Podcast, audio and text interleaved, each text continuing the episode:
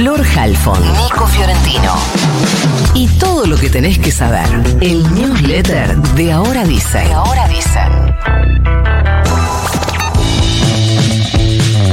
La provincia de Buenos Aires buscará que la Corte Suprema de Justicia intervenga en la eliminación del fondo de fortalecimiento fiscal que el gobierno nacional decidió por decreto eh, eliminar. Así lo anunció ayer el gobernador Axel Kisilov en una conferencia de prensa en la que acusó al presidente Javier Milei de liderar un Estado que deserta y de robarse los recursos de las provincias, Kicillof consideró que la medida tomada contra la provincia de Buenos Aires se alinea en realidad hasta el mismo paquete que la quita de coparticipación que se ejecutó contra el gobierno de Chubut la semana pasada. Recuerden todo lo que fue el fin de semana del conflicto entre la nación y el gobierno de Chubut que eh, hasta el día de hoy perdura.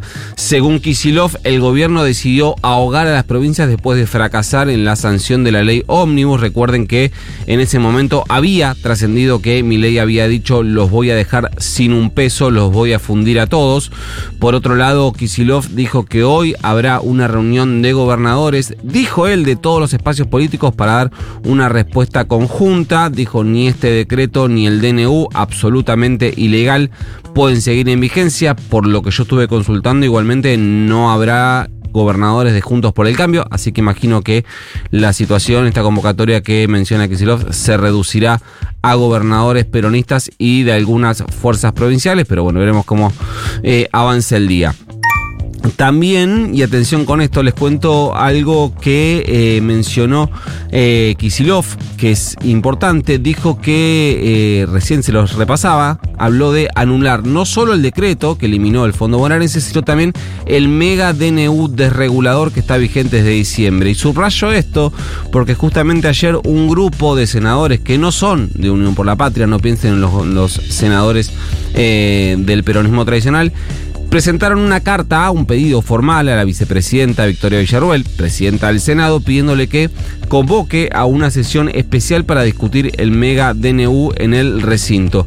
¿Quiénes son los senadores que firmaron esto? Bueno, más que pensar en quiénes son, hay que pensar a qué gobernadores representan fueron los eh, senadores que representan a los gobiernos de Córdoba, de Río Negro, de Misiones y de Santa Cruz y algunos otros eh, sueltos como los ex Frente de Todos Carlos Espínola y eh, Cuader, uno de Corrientes, el otro de Entre Ríos y además una firma también que llamó la atención, la del radical de Tierra del Fuego, Pablo Blanco. Y digo atención porque si mi ley sigue escalando el conflicto con las provincias, si se ponen de acuerdo todos los gobernadores de fuerzas provinciales con los de Unión por la Patria, tienen número para sacar cualquier ley al menos en el Senado, sin requerir eh, ni un voto ni del PRO, ni de la UCR, ni de ningún otro espacio. Volviendo al caso Chubut, ayer el ministro de Economía de la provincia, se llama Facundo Val, le respondió al ministro de Interior, Guillermo Francos, que eh, Francos había dicho que el gobierno había respondido vía eh, mail el pedido de eh, Chubut de refinanciar la deuda con el Fondo Federal para el Desarrollo Provincial. ¿Qué es lo que hizo Val? Bueno, mostró capturas de chats de WhatsApp en los que un presunto funcionario nacional le dijo, le muestra, le cuenta vía WhatsApp que la decisión de descontar la Chubut vía coparticipación, lo que Chubut le debía a este fondo fiduciario, era una bajada directa. Es decir, que alguien en la cabeza del gobierno lo pidió, se entiende que es si es la cabeza del gobierno o es Javier Milei directamente o alguno de los Caputos, o Toto Caputo o Santiago Caputo, ahí se reduce toda la situación. Parece que estaban enojados con dichos de tu gober. Eso también se lee en el chat que hizo público Facundo Val, el ministro de Economía de Chubut.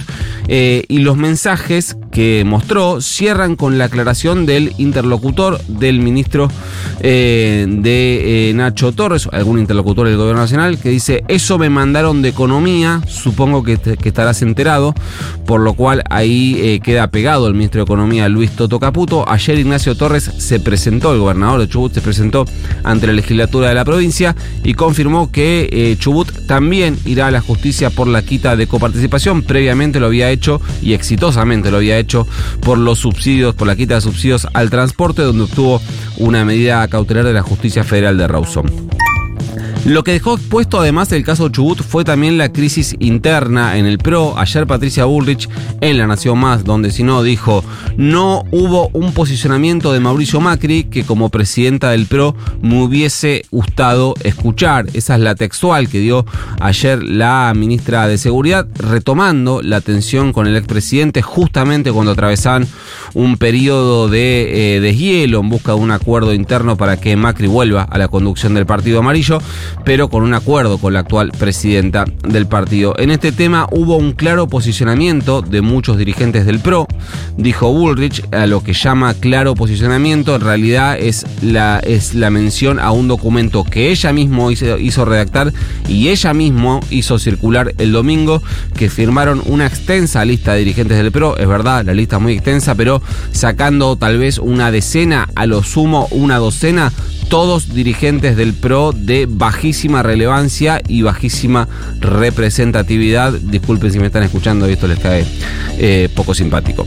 Y por último, finalmente liberaron a los dos detenidos que tenía encerrados la justicia de Jujuy por tuitear contra el ex gobernador Gerardo Morales, en realidad por sugerir una infidelidad de su pareja, Tulia Snopek, con un cantante de los Tequis. Ese fue el puntapié inicial que terminó con eh, Nahuel Morandini y Roque Villegas detenidos, ayer liberados cerca de las 7 de la tarde. El primero en confirmar la liberación fue Marcos Aldazábal, el abogado Morandini, que además es el abogado de Cristina Fernández de Kirchner en la causa por el atentado contra la expresidenta. 50 días estuvieron en cana Morandini y Villegas, según la justicia, ya no hay riesgos procesales y por eso los liberaron, pero atención, porque aún no levantaron el pedido de captura que pesa sobre Lucía González. ¿Quién es Lucía González? Es una arquitecta de 42 años que eh, tiene pedido de captura por haber reproducido el chisme de la presunta infidelidad de Snopek, la pareja de Morales, en grupo de WhatsApp. Es decir, ya ni siquiera estamos hablando de algo público, sino que entramos en la vida privada, en los chats privados de las personas. De paso aprovecho para destacar el impecable laburo periodístico que hizo Paz Rodríguez Niel en La Nación cubriendo mm, este caso. En Santa Fe y algunas ciudades de Entre Ríos fue alto el acatamiento del paro docente dispuesto por CETERA a nivel nacional. En el caso de Santa Fe coincidió con una huelga de 48 horas que dispusieron los sindicatos que nuclean a los maestros en la provincia, que rechazaron el incremento de 7% para marzo que ofreció el gobierno de Maximiliano Puyaro. Lo que dijeron los docentes de Santa Fe es que se trata de uno de los paros más importantes de los últimos 15 años, con un nivel de acatamiento casi total hacia el nuevo gobernador. En el caso de Entre Ríos, desde la Asociación Gremial del Magisterio de la Provincia, ACMER, resolvieron rechazar la oferta salarial del 18% de aumento presentada por el gobierno provincial, por eso también paran 48 horas, pero como no es el único gremio docente de la provincia, hay aulas con paro y otras que no. Descubrieron gripe aviar en la Antártida. Por primera vez fue reportada su presencia. Científicos argentinos tuvieron un rol protagónico. Cerca de la base Primavera encontraron aves con signos de haber fallecido a causa del virus. Hubo pruebas de laboratorio y ahí investigadores españoles comunicaron esta noticia que circula en todo el mundo. Lo que explicaron desde el Instituto Antártico Argentino fue que el virus va mutando, que primero se observó el salto de las aves a los lobos marinos y que es muy fácil que pueda hacer lo mismo con los seres humanos que es una gripe que si no se trata como corresponde podría tener un resultado complicado. Después no digas que no te dijimos nada. Hay nuevas autoridades en la Agencia Nacional de Seguridad Vial.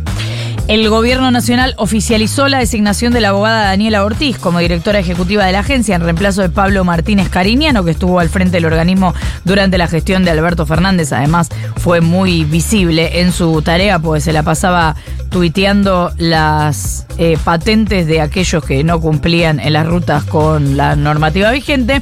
Estamos hablando del organismo descentralizado hoy en el ámbito del Ministerio de Infraestructura que viene ocupándose de concientizar sobre seguridad vial y hacer operativos en las rutas del país. ¿Mandamos el news? Mande nomás. Se va.